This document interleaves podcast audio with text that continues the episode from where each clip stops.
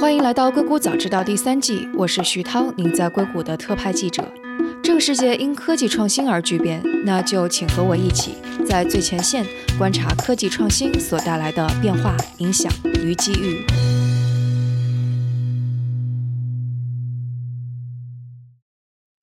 今天和我们在一起聊这个话题的是青芒的联合创始人王俊玉。Hello，俊玉，欢迎做客《硅谷早知道》。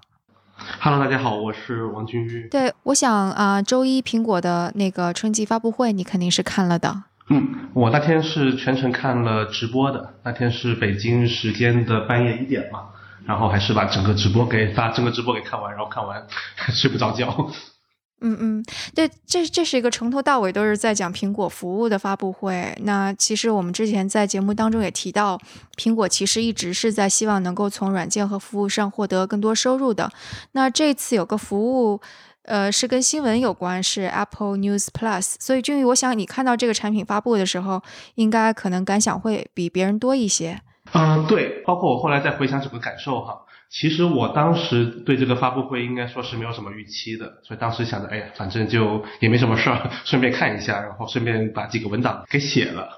但后来真的是看完发布会，回头一看，那个文档就是在开始的几分钟写了几个字，然后后面基本上就没有再再动笔了。我觉得这种感觉呢，是说哪怕我们是知道是说哦，苹果要发一个杂志服务，苹果要发一个视频服务，但你但是你你你真的。看到这个杂志服务呈现在你面前的时候，那个感觉还是跟寥寥数笔一个 rumor 里面说到说哦，苹果即将推出一个包月的杂志服务，我觉得这个感受还是还是非常非常非常不一样的。哪怕是说，其实原来苹果收购之前的 Texture，因为 Apple News Plus 里面的杂志服务应该是从呃苹果在早几个月，应该是几个月之前吧，啊收购的 Texture，它是二零一八年三月份收购，那已经有一年的时间了。对，是的。那 Texture 我之前其实也是订户哦，是吗？OK。对，但是你真的是说看到 Apple News Plus 跟 Texture，我觉得区别也还是呃蛮大的。Texture 如果大家有用过的话，它其实里面大部分的时候，它给你的感觉呢，还是你在看一个 PDF，就是把杂志的整个的版面给搬到手机或者是呃 Pad 上面来。当然说我也是基本上是订了以后，觉得这个翻 PDF 的这种感受实在是太差了。所以其实也没有定多长的时间。类似处理的应该还有另外一个服务叫做 Issue，应该也是 Google News 里面订的杂志，其实也是 PDF。虽然它同时提供了 PDF 和文本版两个版本。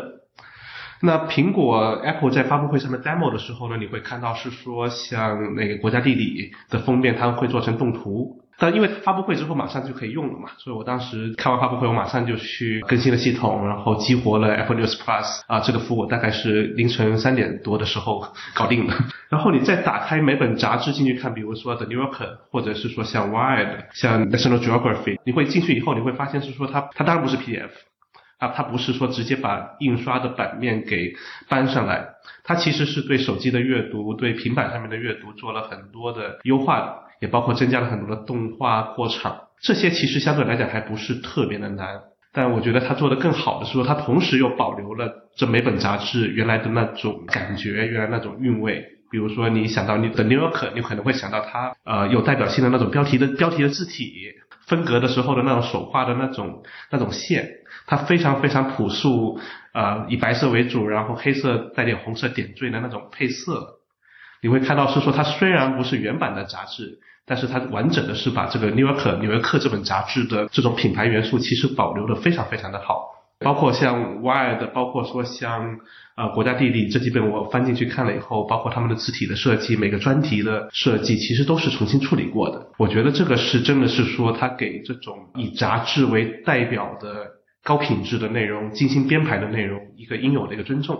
我觉得这是当你看到。呃，发布会的现场有这种 demo 的时候，跟你之前听 rumor 看新闻说哦，苹果要发一个杂志订阅服务，一个寥寥数笔的描述，和你真的看到这个东西，我觉得感受对我来讲感受还是有挺大的区别的。嗯，然后我想可能还有一个会吸引大家注意的是它的呃付费的这个模式，它就有点像是 Netflix 或者是 Spotify for 新闻媒体这样的一种形式。每个月付十美元，然后你就可以相当于是订阅了三百家的媒体。对，有一点点像。我自己其实没有说运营过任何的 subscription based 的服务，所以可能也只能从一个消费者的角度来想这个事情。那 Apple News Plus 来讲的话，其实它里面它整个的 portfolio 里面，我之前已经订过的有像呃《华尔街日报》，呃有《Wired》连线杂志，还有《New Yorker》对啊，连线杂志和《纽约客》。呃，里面有一些我曾经犹豫过，但是后来没有定的，比如说像《国家地理》，这个我定了。对，比如说像《大西洋月刊》，这些是我犹豫过要不要定，但后来还是觉得应该看的也不会很多，所以就没有去专门去花钱去订的。所以其实就是你会觉得现在能够看了，就是一件挺好的事儿，对吧？对对对对对对，所以一个来讲的话，确实它十美金一个月，其实是确实是要比我过去订《Wired》加《纽约客》连线加《纽约客》加。呃，华华尔街日报其实加起来的确要便宜，啊，虽然这里个这个便宜其实要打一个打一个角注，比如说，其实我们后来知道是说华尔街日报放在 Apple News 上面的不是完整的版本，但对我来讲大大概是够的，嗯，因为我原来看华尔街日报其实不会看得非常非常的深。对，这这个可能就是也会是我的一个问题，就比方说，其实新闻媒体。在里边是不是真的得到一些什么好处？因为可能会有用户退订，你之前订阅了它，现在不订阅它了。订苹果了，但是我们把这个话题推后一点，因为我我想讨论的是一个稍微跟历史有关系一点的，因为其实在整个媒体行业遇到问题也不是一天两天了，而且其实，在十年前，可能大家就已经在想说怎么面对这样子电子化或者是网络化这样的危机，所以其实这种的新闻聚合，然后并且来寻找新的商业模式，不管是老的媒体还是新的媒体，其实也都不是第一天做这种尝试了，对吧？然后其实包括青芒，你们在做的类似于是一种尝试。对，但我们现在离这个差距还说实话还比较大啊，所以这也是有点 有点点嫉妒，是说 Apple 把这事做的还看起来挺好。OK，哎，我我们来回顾回头看一下吧，因为我记得就是在嗯，特别是 iPad 出现之后，有一个非常风靡的应用程序叫 Flipboard。它非常的精美，其实它也是非常讲究视觉上的这种效果，然后希望能够在平板电脑上给你展现一种非常杂志设计感的这样阅读体验，但是。感觉好像最后也没有什么声音了，那反而更加大行其道的，可能更加像是今日头条或者 Facebook 的 News Feed 这样子的新闻聚合。啊，我回想一下啊，Free 呃 iPad 是二零一一年推出的，然后 FreeBall 应该也是二零一一年年初的时候啊上线的，然后当时类似时间上线的应该还有新闻集团的 The Daily，对 The Daily，就是新对新闻集团和苹果合作去推的一个每天都会更新的。呃，电子报纸其实我觉得更像是杂志一点，对，其实更像是每天都更新的一本电子杂志。就从整个的视觉化，从整个排版的精美的程度，确实应该说更像是一本日更的一个杂志。然后苹果应该是在一一年的年底的那一次发布会上面推出了 Newsstand，大概是 iOS 五的时候。然后类似于像呃，我到现在还一直在订阅的是连线的那个 App 的版本。其实到现在都还是在订阅，应该也是在那个时候上线的。然后说回 Freeboard 呢，我其实觉得可能大家会对它有一个误会，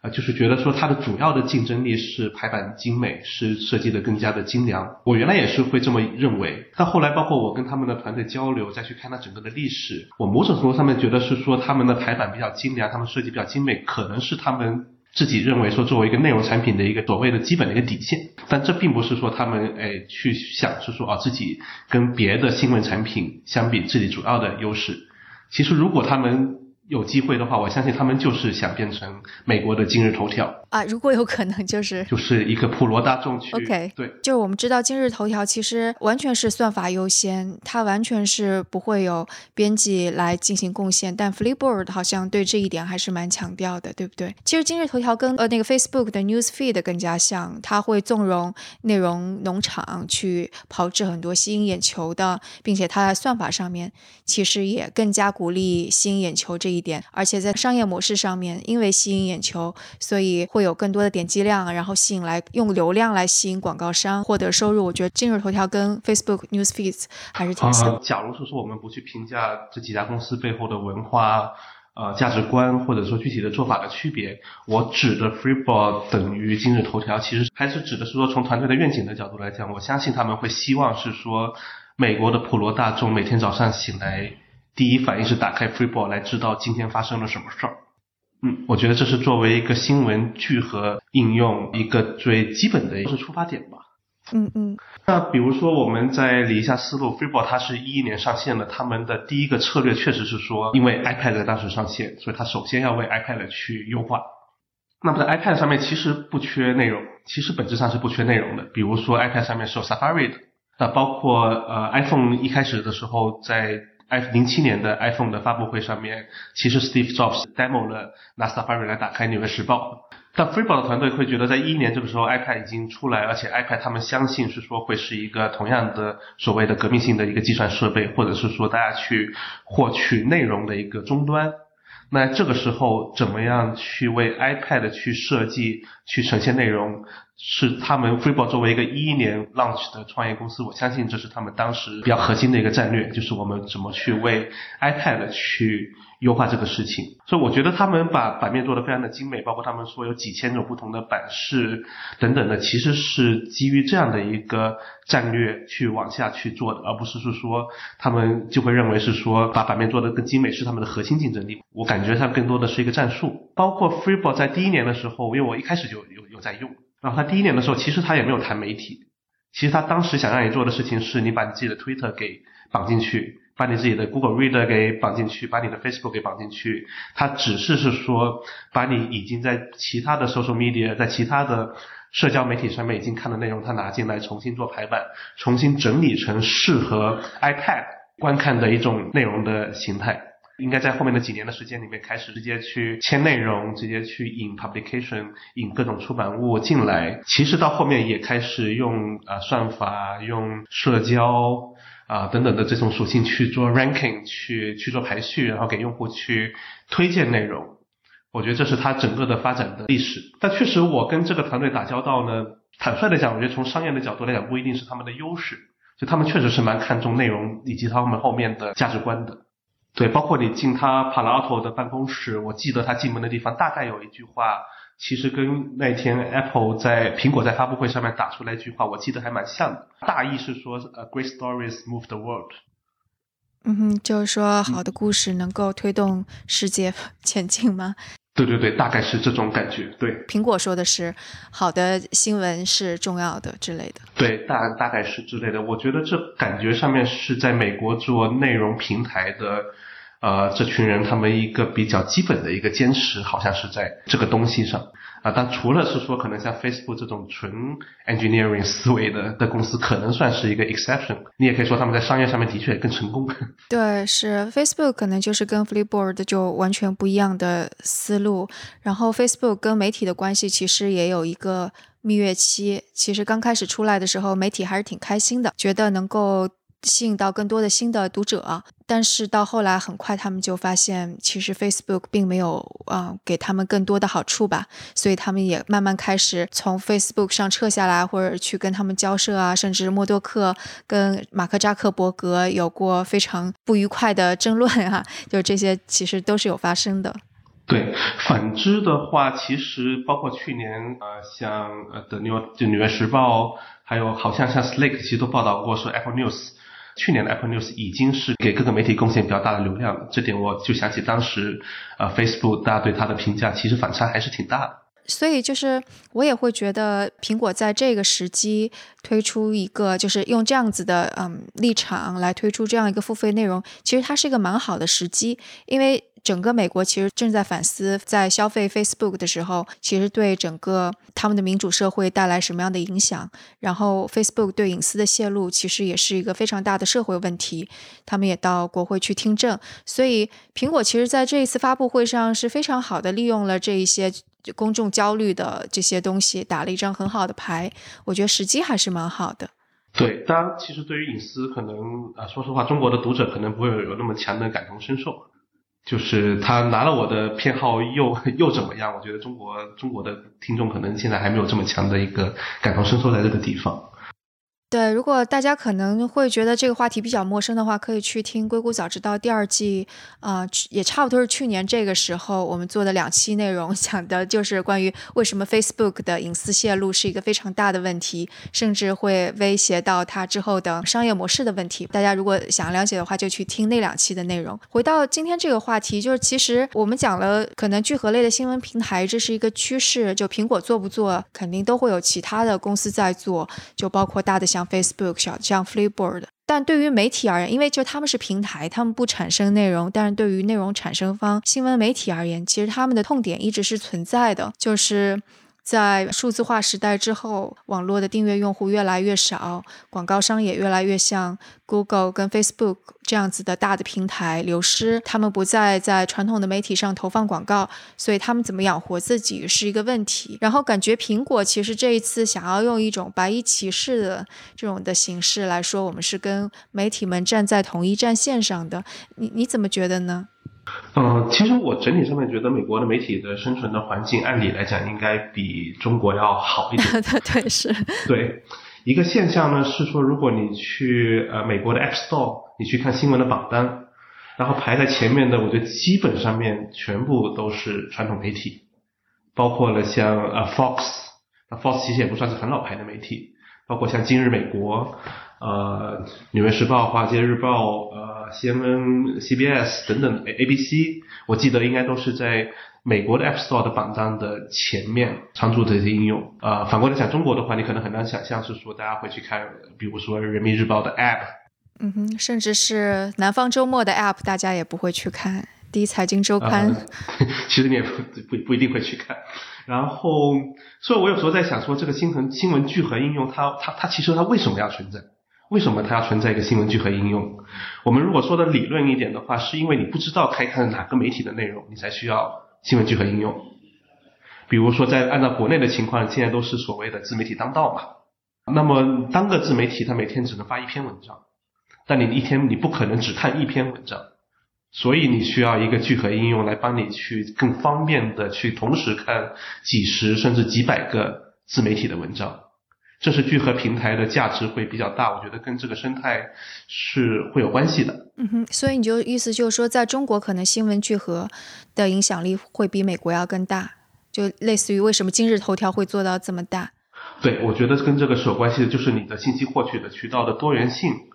决定了中间它需要一个中间商来把它给放到一起。那我过去消费美国媒体的体验呢，是我的确是看少数的几个媒体，对我来讲是够的。比如说，呃，时报，比如说连线，比如说科技类的 Record、The Verge，这种对我来讲是足够的。所以我过去我其实就不会说，哎，很多的去打开一个新闻聚合应用。但是的确，去年，尤其是去年还是前年，我忘了，就是新版的 Google News 推出以后，我也发现是说，哪怕我给时报付了费，但我现在还是经常会在 Google News 里面看时报的内容。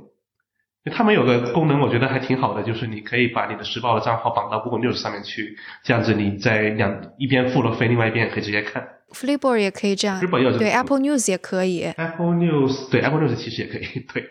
那我还是会发现是说，像 Google News 也还是的确可以帮我拓展我的呃内容消费的来源。比如说时报，我还是基本上养成的习惯，是我每天会打开个 App 看几次的。可能要跟听众解释一下，当你说时报的时候，一般说的就是纽约时报。啊，对，因为看他们看太多了，所以他们一般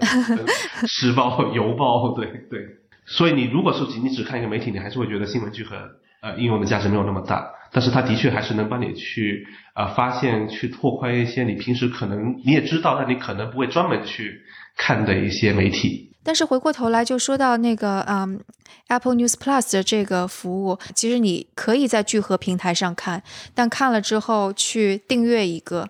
我觉得这个可能对于媒体而言是还蛮好的，因为引流也引过来了，但是付费留在我这儿了。但是当苹果推出这样的一个绑定的服务的时候，其实就相当于是把所有的新闻媒体打包在一起，然后出售了。其实我觉得可能直觉上而言，会觉得这对媒体是一个并没有那么划算的生意，特别是对像《纽约时报》《华尔街日报》这样子的大刊。呃，我感觉可能大家各自算的账会不太一样，而且实际上面还是要看它出来的最后的结果，因为的确它正面和反面的因素都会有。正面的因素是，比如说像我本来不会订国家地理，但我对它感兴趣，那我相当于是说，通过这种方式，我对我为国家地理贡献了更多的营收。嗯，但反面呢，可能是说，本来订《华尔街日报》也不是一个特别重度的读者，那因为苹果上面有所谓的《华尔街日报》的精选，我就把它推定了。对，所以我就觉得非常 tricky 的一个事情，就包括这个推出了之后，因为大家都以为《华尔街日报》。可以随便看了，所以《华尔街日报》还特地出了一个类似于声明啊，或者是一个备忘这样子的东西来说，其实只是把一些大众会关心的内容放在 Apple News Plus 上面，对，但是一些更加具体的分析啊，或者是嗯更加深入的东西还是没有。其实我就觉得《华尔街日报》可能在进行这个合作的时候也是比较纠结的，他一方面想要把 Apple News Plus 作为一个引来新的。呃，读者群的这样的一个渠道，但是其实又没有想放弃，就是又不想自己的用户跑到 Apple News Plus 那边去。对我感觉订阅平台的一个悖论呢，就是说，如果这里面有一些特别特别明星的产品，那这些明星的产品可能是你因为有这个明星的产品而跑来这个订阅平台，嗯哼，那其实明星产品的溢价权应该会更高一点。那些不是特别明星的产品，或者相对来讲比较长尾的产品，其实应该是在这里面会更多的来获利的。但是，因为我们刚刚有讨论到，就是我到底会不会就取消了我之前的订阅，然后来订阅 Apple News Plus，然后 Apple News Plus 的用户基数到它的订阅数会不会大到一个类似于呃 Music 的这样的一个程度，使得所有在这个池子里边的内容提供者都能够受益？其实这个是我是不太知道的，因为。我今天还查了一下数据，像呃 Apple Music，它的数据量还是挺大的。它现在 Apple Music 是有五千万的用户，对他们一季的财报是这么说的。然后 Spotify 是八千七百万嘛？对，然后 New York Times 是四百万的 subscriber 的订阅用户，但是 Apple News 现在的用户大概就是几十万吧。Apple News 如果是说你考虑它的免费版，应该还是。挺大的，我我记得好像是八千多万的活跃用户，但但是那肯定不是付费的用户。没有，它的免费用户肯定是没有这么多的。我今天有看到有二十万的订阅用户，这是去年十二月的数据，所以它的增长是不是能够像？Apple Music 一样增长到几千万，让这个池子里边的内容供应者都能够获益。其实我不太知道，当然这个账我也不知道怎么算就是了。对我，我感觉这里的变数可能是付费意愿。Apple News 的用户增长，我我感觉应该比你说的要多。包括那天在发布会上面，其实 Tim Cook 也讲到，Apple News 是呃 Number One 第一名的新闻应用，一定是没有跟今日头条跟 Facebook 去比啊。是对，那肯定是嗯。呃，但我感觉这两者在竞争上面其实有个共同点啊，就是说它都是预装在 iPhone 和 iPad 嘛。尤其是新闻新闻应用到这个阶段，它的问题呢，啊，包括说头条为什么在国内能做的这么大，我觉得本质上面来讲是大多数人其实并不 care 自己在看什么新闻。对，是。对，这点对 Apple News 来讲也是成立的，因为你不太 care，但于它某种程度上你每天又必须看点什么东西。那手机既然预装了这个，我为什么还要花功夫去下载一个 FreeBoard？哎，不过是这样，我明显觉得我其实看苹果 Apple News 推送的新闻频率其实还是蛮高的，我不会把它关掉。对，Google 也一样，Google News 现在也预装在 Android 上面了。嗯，所以这是我觉得对于大众来讲的话，可能他没有那么挑剔，是说我要看哪个新闻聚合平台，而且这几家应该说它的品质感做的还是可以去比较的。嗯，这也是 tricky 的地方，就是一方面我们会说大家对新闻看什么不那么在乎，另外一方面其实要对这些不这么那么在乎的用户去让他们说，对对对，说服他们去收钱。其实这个就是我对啊 Apple News Plus 的增增长会不会跟 Apple Music 那么样就不不是特别的乐观。对，这里面我觉得肯定它还是有蛮大的区别的。但我确实，我之前开始用 Google News 以后的一个体验就是说，哪怕我已经知道了时报，我 care 我看什么东西，但我也的确我发现是说我通过 Google News 来看，给我的体验还是还是蛮不一样的。对，然后还有一个可能媒体会比较。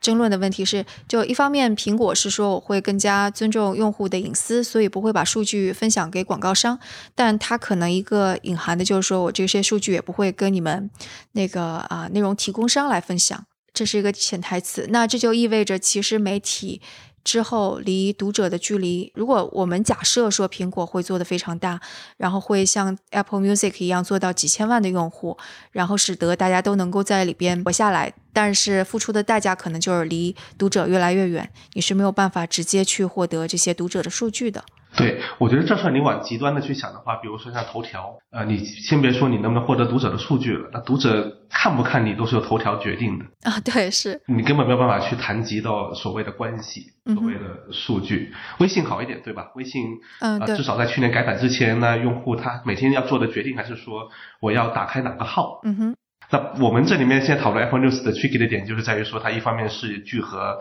它帮你去发现新的内容；另一方面呢，它又希望，或者是说对媒体来讲，又希望它是一个强品牌的一个露出。我每天打开 Apple News，我是不是就是冲着连线去的？我冲着时报去的？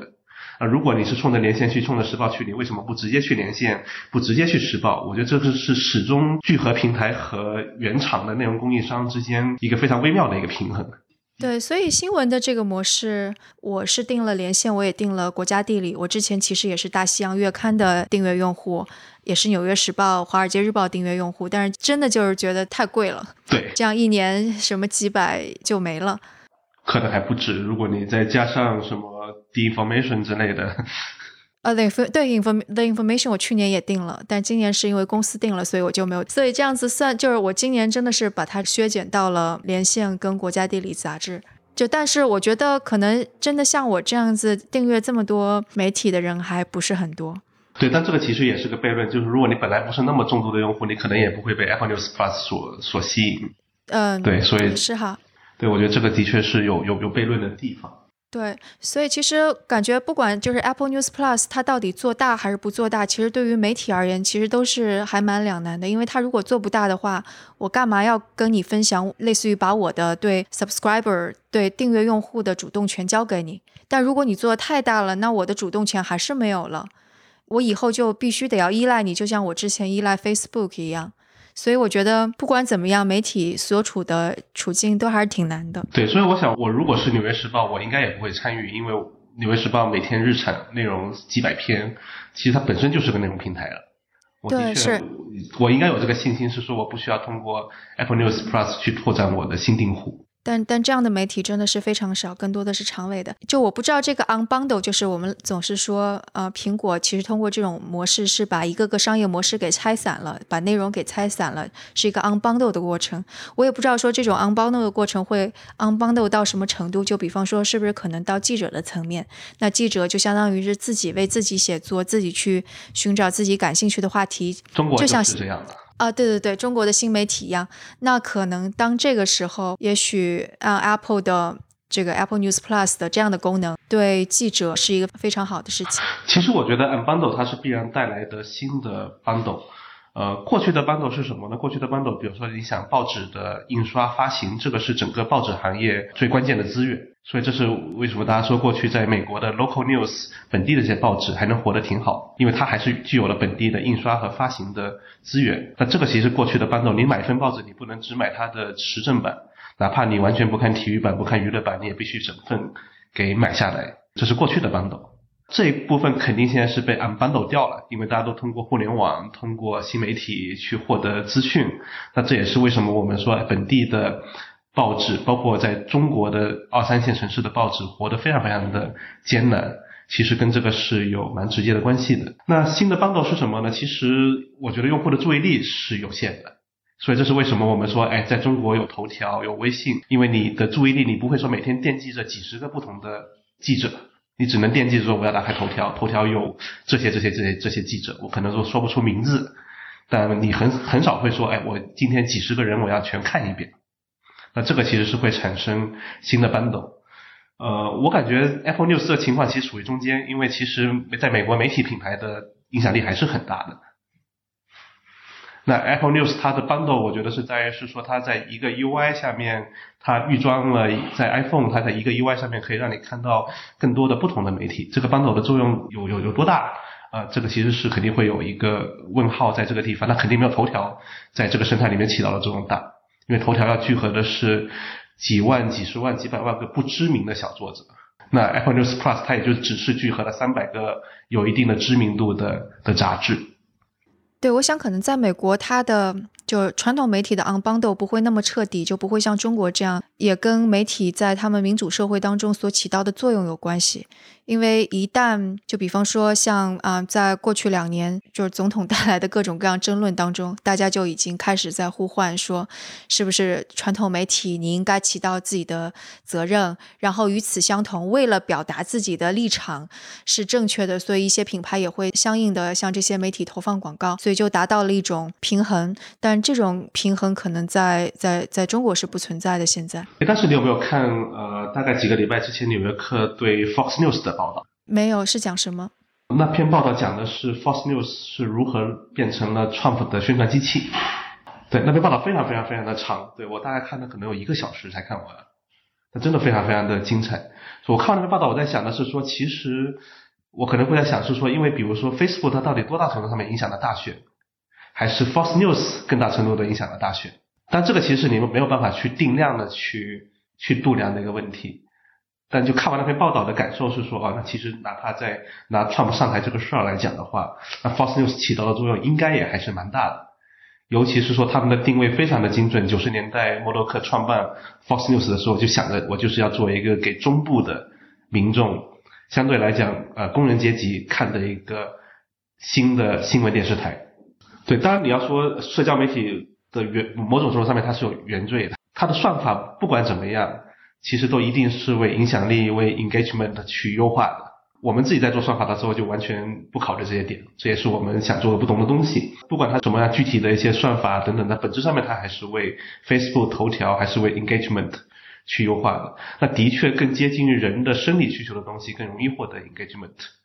对，是。对，不管是真的就是激发恐惧和恐慌，这个是最能恐惧、仇恨、嫉妒，嗯，包括色情。等等的，其实都是都是这样。对，这本来就是跟人的本能相关的。一旦这些情绪上来，你身体的所有的能量全都要调动起来，应付外在的威胁的这种感觉。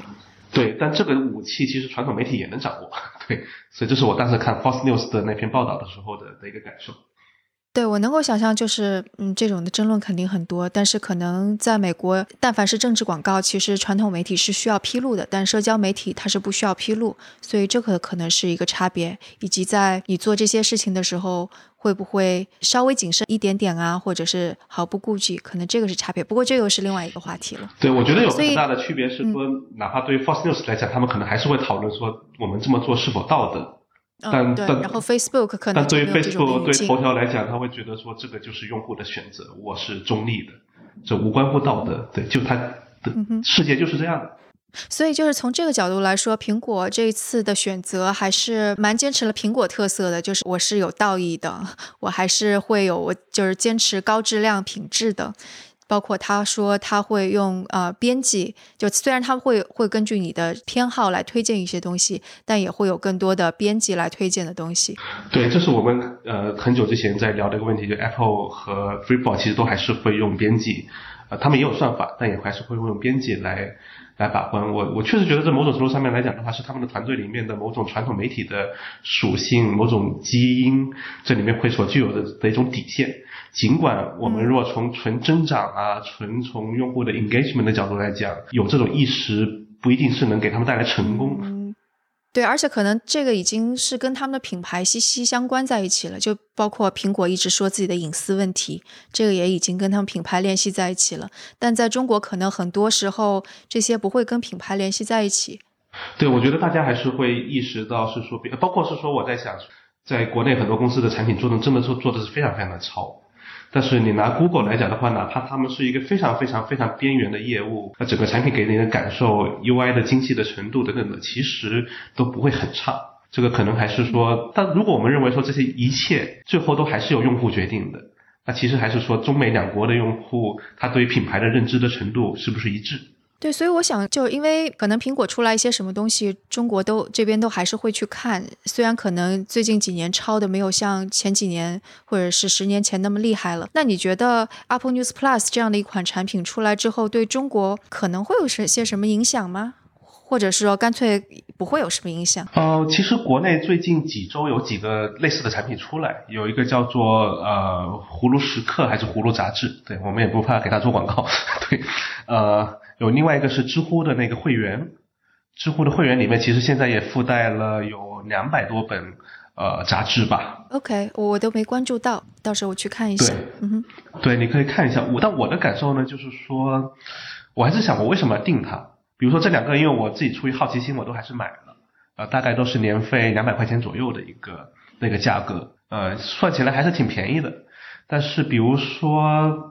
我可能会因为买的原因是里面有财经，有呃财新，呃好像没有财新，有财经，啊、有一些财经可能是属于说我本来可能也会付费，就跟在 Apple News 上面的的连线这种感觉是比较像。但也的确只有这个是我本来就会付费的，它剩下里面的很多的杂志可能有很多也是属于我感兴趣，但我可能不会专门去去买。比如说像有一本很老的杂志是我小时候看的《南风窗》，但整体上面来讲，我的感受的区别就是说，可能杂志在人们生活当中的重要度，我觉得中美可能还是有蛮大的区别的。对，而且我能想象的是，可能报道的质量也会有一些差别。报道的质量我们先不去讲，但至少说这些平台给我的感受啊，它并不是说像 Apple News 这样，它真的是很 care 这些内容怎么去呈现他们的品质感。你在里面打开一篇文章，你的感受是说，哦，这是个文本，对，经过流水线处理的一段文本，甚至很多的排版、很多的换行都没有精心的有明显的错误。对，所以你阅读感受的确跟 Apple News 会有很大的区别。那希望 Apple News Plus 这样一个商业 模式能够成功吧，因为如果它成功的话，也许中国这边会有一些触动。但是也的确是说，呃，我感觉像这样的产品，可能也还真的是全世界只有 Apple 能做了。对，它占据了那么多人的口袋，那么多人的眼睛。对，也包括说这个公司，我觉得还是那天看发布会的感受，还是 literal 也是很直接的感受，它是站在科技和人文的十字路口。对，其实是这样子。对，就是一个懂产品的公司，同时也真的懂内容的。的确来讲，我说实话，我觉得这样的团队真的非常非常难搭出来。OK，好，那我们今天也聊了很多了，非常感谢王君玉给我们带来这么多的看法。好，再见。大家如果有什么想法或者评论，请给我们留言，或者在读者群中进行讨论。加入读者群的方法是添加克星电台的微信号，由克星电台小助手拉您入群。微信号是克星电台的拼音全拼 K E X I N D I A N T A I。如果觉得节目对您有启发，也请转发给您一两位朋友们，让他们也听到这档节目，或者在您所使用的音频平台上给我们点赞打星。这样都能够帮助更多的用户收听到我们。那我们下次节目再见。